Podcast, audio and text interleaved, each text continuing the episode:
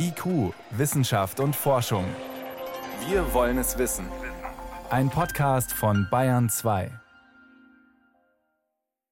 Schon ein komisches Gefühl, wenn man sich mal vorstellt, was über, unter und um uns herum alles an Infrastruktur arbeitet. Da ist ja ganz Deutschland durchzogen von komplexen Netzen. Stromnetz über Mobilfunk, Straßen, Glasfaser zum Telefonieren, Gasrohre und so weiter. Das nutzt jeder von uns mehrfach täglich, in der Regel auch ohne es zu bemerken. Klar, solange alles funktioniert, fällt einem ja nicht auf, was da im Hintergrund alles läuft. Aber es zeigt sich immer wieder diese Struktur, die ist angreifbar. Und wie angreifbar, das zeigt unsere zweiteilige Fernsehdokumentation. Die läuft heute Abend im ersten Programm in der neuen Reihe ARD Wissen um 22.15 Uhr, äh, 22.50 Uhr, Verzeihung. Eine Frage, der die Kollegen dort nachgehen, ist, wie sicher ist eigentlich unser Gasnetz? Es ist der 26. September 2022. Zwischen Russland und Deutschland strömt nichts mehr. Ein Angriff auf die Gaspipelines Nord Stream 1 und 2 hat den Energiefluss lahmgelegt. Das Leck am Grund der Ostsee wirkt sich auf fast alle europäischen Länder aus. Wirtschaft und Finanzmärkte geraten ins Schlingern, die Preise schnellen in die Höhe. Aber wer waren die Täter? Und wie lassen sich künftig tausende Kilometer Rohre besser überwachen? Ein besonderer Fokus in der maritimen Sicherheit sind nahe Echtzeitanwendungen. Das heißt, wir wollen direkt nach dem Überflug des Satelliten eben die Daten nutzen. Erklärt Eckbert Schwarz von der DLR Forschungsstelle für maritime Sicherheit in Bremerhaven. Zwar können Satelliten keine Bilder unter Wasser aufnehmen, aber sie zeigen ungewöhnliche Schiffsbewegungen in der Nähe von Pipelines. Dann ist sowas natürlich auffällig und stellt in einer gewisser Weise eine Anomalie dar. Beim Anschlag auf die beiden Nord Stream Pipelines gab es solche Satellitenaufnahmen von Schiffsbewegungen. Auf dem Schirm hatte sie offensichtlich niemand. Sie wurden schlicht ignoriert. Vernetzte Datenbanken, hofft Schwarz, könnten das ändern und helfen, die maritime Infrastruktur zu schützen. Dazu gehören neben Pipelines auch Häfen. Die sind vor allem wichtig für den Güterverkehr. Jährlich werden 2,5 Millionen Tonnen weltweit auf Schiffen transportiert. Ausgedehnte Kais, Lagerhallen dicht an dicht. Gigantische Kranausleger durchschneiden die Luft. An ihren Ketten schweben wohnzimmergroße Container scheinbar schwerelos vom Bahnwaggon aufs Schiff. Bremerhaven ist der viertgrößte Containerhafen Europas. Der Sicherheitsbeauftragte des Hafens Holger Bruns hat die neuralgischen Stellen besonders im Blick. Dann gibt es abgesperrten Bereiche, das sind sensible technische Anlagen wie die Schleusen und dann insbesondere der große Bereich der Umschlagsanlagen. Den abgesperrten Bereich umgibt ein fünf Kilometer langer Zaun. Rein kommt nur, wer eine Zugangsberechtigung hat. Das Sicherheitspersonal kontrolliert rund um die Uhr. Sie sehen hier eine ganze Fülle von Monitoren. Ich glaube, es sind 28 Monitore, mit denen der Hafen im Prinzip 24 Stunden überwacht werden kann. Das betrifft insbesondere die technischen Bauwerke, die die Kollegen von hier aus bedienen. Die Kameras jedoch sehen nur, was oben passiert, nicht, was sich womöglich unter Wasser abspielt. Hier kommt eine neue Technologie ins Spiel, die Maurice Stephan am DLR-Institut für den Schutz maritimer Infrastruktur entwickelt. Ein selbstständig fahrendes U-Boot, die Seekatze. Kameras, Sonarsysteme, elektromagnetische Sensoren könnte man draufbringen, je nachdem, wonach man unter Wasser sucht. Die Spitze und die Heckflossen knallorange, der schlanke Körper satt schwarz. Die Seekatze gleicht äußerlich einem Torpedo. Im Innern steckt sie voller modernster Aufnahmetechnik. Bei der Fahrt durchs Hafenbecken liefert das autonome U-Boot mittels Laser sogar bei schlechten Sichtverhältnissen klare Bilder. Personal kann die Seekatze Sprengstoff oder andere gefährliche Objekte auf dem Grund aufspüren. In der Praxis ließen sich so auch Gaspipelines überwachen. Noch ist das System in der Entwicklung, erklärt Stefan. Frage ist, welche Auswertungen soll das Sicherheitspersonal mit bloßem Auge und ständig übernehmen und wo unterstützt die künstliche Intelligenz sinnvoll? Also es erhöht die Sicherheit insofern, dass klassischerweise im Nageraum, da hast du ganz, ganz viele Monitore und da sitzen die Leute vor und gucken auf die Monitore und schauen, ob irgendwas passiert. Wir bieten halt zusätzlich noch mal ein paar andere Visualisierungen. Einerseits hilft eben die künstliche Intelligenz und zeigt dir ein bisschen, wo passieren denn Dinge, die auffällig sind, wo sollte man mal hingucken. In Zukunft werden also Sicherheitspersonal und KI Hand in Hand arbeiten, um Deutschlands Häfen und Meere sicherer zu machen. Tatsächlich wurde nie zuvor so viel geforscht, um die verschiedensten Bereiche unserer kritischen Infrastruktur zu schützen. Susi Weichselbaumer über die Sicherheit des Gasnetzes und der Häfen. Jetzt ist Forschung natürlich gut, aber man muss schon auch fragen, wie anfällig jetzt gerade wichtige Teile der Infrastruktur sind. Anderes wichtiges Beispiel sind die Glasfasernetze. Auch die nutzen wir selbstverständlich jeden Tag zum Telefonieren, Festnetz und Mobilfunk und vieles mehr. Und wirklich bewusst wird es einem erst, wenn mal was nicht funktioniert, weil zum Beispiel der Zug nicht kommt, wie letzten Herbst. Da ist der Bahnverkehr in Norddeutschland lahmgelegt worden durch Sabotage. Auch das war ein Angriff auf ein Glasfasernetz. Wie anfällig ist die Glasfaserinfrastruktur in Deutschland? Auch das beleuchtet unsere zweiteilige Dokumentation heute Abend im ersten, nochmal die Zeit, 22.50 Uhr. Unter anderem mit Dr. Kolja Schubert, Physiker am Fraunhofer Institut für Nachrichtentechnik in Berlin. Ihn konnte ich vor der Sendung fragen, warum ist es offenbar so einfach, unser Glasfasernetz zu sabotieren? Ich denke mal, das kommt äh, ein bisschen drauf an. Man muss wahrscheinlich unterscheiden im Glasfasernetz.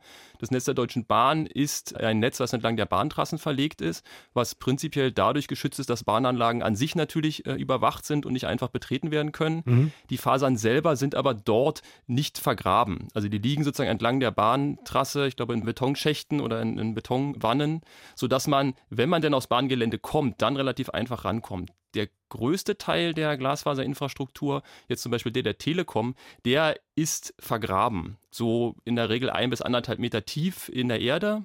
Da komme ich nicht so leicht ran, aber trotzdem eigentlich, wenn ich sabotieren will, ich muss es einfach nur durchschneiden, richtig? Wenn man tatsächlich den Zugang zu der Faser dann hat, dann ist es sehr einfach. Dann muss man es zumindest bei Landverbindungen einfach nur durchschneiden. Wenn wir uns mal diese Beispiele anschauen, Deutsche Bahn oder auch beim Goldraub in Manching, da ist ja auch das Glasfasernetz sabotiert worden. Wie kann es denn eigentlich sein, dass es nicht besser geschützt ist? Also ich denke mal, das ist wahrscheinlich zum einen per se schwierig, weil wir reden ja von sehr langen Leitungslängen. Das sind ja Tausende von Kilometern. Mhm. Das wäre, denke ich, nicht machbar. Was man aber tatsächlich tun kann, ist, dass man eben so viel Schutz wie möglich dort einbringt, eben passiven Schutz durch Vergraben, beziehungsweise wenn dann Versorgungsschächte oder auch sag mal, Knotenpunkte sind, dass man dort entsprechend Überwachung hat. Es gibt auch tatsächlich neuere Technologien, bei denen man versucht schon durch technische Mittel zu detektieren oder festzustellen, wenn jemand nur versucht, sich Zugang zur Glasfaser zu verschaffen. Also dass ich dann ein Signal bekomme. Genau, das, also es ist ohnehin so, dass die Glasfaserstrecken permanent überwacht sind, in dem Sinne, dass wenn dort tatsächlich ein Bruch passiert, gibt natürlich auch immer wieder, sag ich mal, Unfälle, dass ein Bagger zum Beispiel so ein äh, Kabel dann aus der Erde einfach reißt. Mhm. Das wird detektiert, da gibt es dann einen Alarm im entsprechenden Center ähm, der Telekom. Aber es gibt auch neuere Techniken oder Technologien, die in der Erprobung sind, dass man bereits feststellen kann, Vibrationen oder Erschütterungen in der Nähe der Glasfaser detektieren kann, sodass man schon eine Warnung bekommen könnte, Achtung, da ist jemand offenbar gerade dabei, sich Zugang zu verschaffen. Aber das ist wahrscheinlich noch eher im Forschungsstadium. Würden Sie sagen, man hat das bislang nicht ernst genug genommen und hat erst dieser Goldraub zum Beispiel oder der Angriff auf den Zugverkehr, hat es erst solche Ereignisse geben müssen, damit es in die Köpfe wirklich der Verantwortlichen dringt? Ich denke mal, dass äh, prinzipiell schon das Bewusstsein da ist, aber wie das immer ist, wenn sich die Begleitumstände ändern und tatsächlich auch die Technologien sich ändern und die Anwendung sich ändern, muss man immer wieder anpassen. Und ich denke mal, wir sind jetzt auch wieder in so einer Phase, wo man der Bedeutung des Glasfasernetzes für die Gesellschaft mehr Beachtung schenken muss und dann eben an der Stelle auch einfach nachführen muss. An welchen Stellen ist denn das Glasfasernetz äh, für uns so bedeutsam? Es geht ja nicht nur darum, dass man von zu Hause schnell im Internet surfen kann es ist heutzutage nicht mehr wegzudenken. Der eine wichtige Punkt zum Beispiel ist, dass äh, wir uns bewusst machen müssen, dass jede Art, wie wir kommunizieren, also auch Telefon, mittlerweile alles über das Internet läuft, die sogenannte IP-Telefonie. Genauso ist es mit dem Mobilfunknetz. Auch das Mobilfunknetz, wenn man mit dem Handy unterwegs ist, hat man ja den Eindruck, man würde einfach durch die Luft kommunizieren. Was mhm. prinzipiell stimmt, aber das heißt nur bis zum nächsten Funkmast. Vom nächsten Funkmast aus geht es in der Regel mit Glasfaser weiter. Das heißt, am Ende jegliche Art, wie wir kommunizieren, landet früher oder später im Glasfasernetz. Jetzt waren dieser Angriff auf die Deutsche Bahn zum Beispiel oder auch die Sabotage beim Raub in Manching, das waren ja einzelne, gezielte Angriffe. Wie wahrscheinlich ist es denn, dass es mal größere Ausfälle oder Angriffe gibt auf das Glasfasernetz?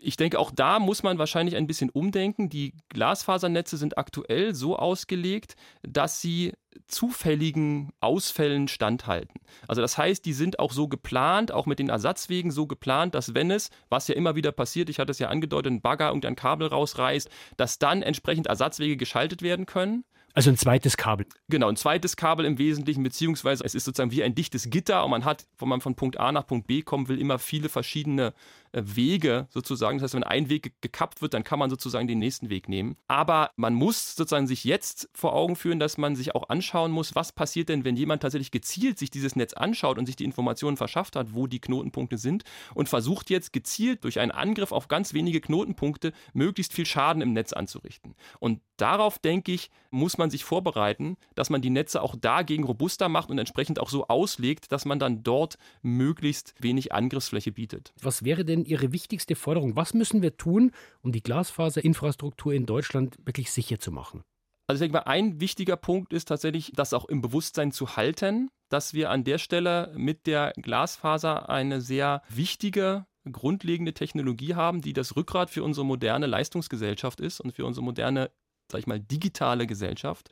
Und wir müssen natürlich auch junge Menschen immer wieder animieren, tatsächlich in diesem Bereich auch aktiv werden zu wollen. Thema dort Fachkräftemangel, Nachwuchsmangel, den wir auch spüren. Also auch dort wäre mein Appell tatsächlich nach draußen. Es ist ein sehr spannendes Thema. Unterseekabelverbindung, Glasfaserverbindung insgesamt. Also dort äh, hilft es sicherlich auch, wenn wir einfach Menschen haben, die sich tatsächlich mit dem Thema beschäftigen, sich dafür begeistern.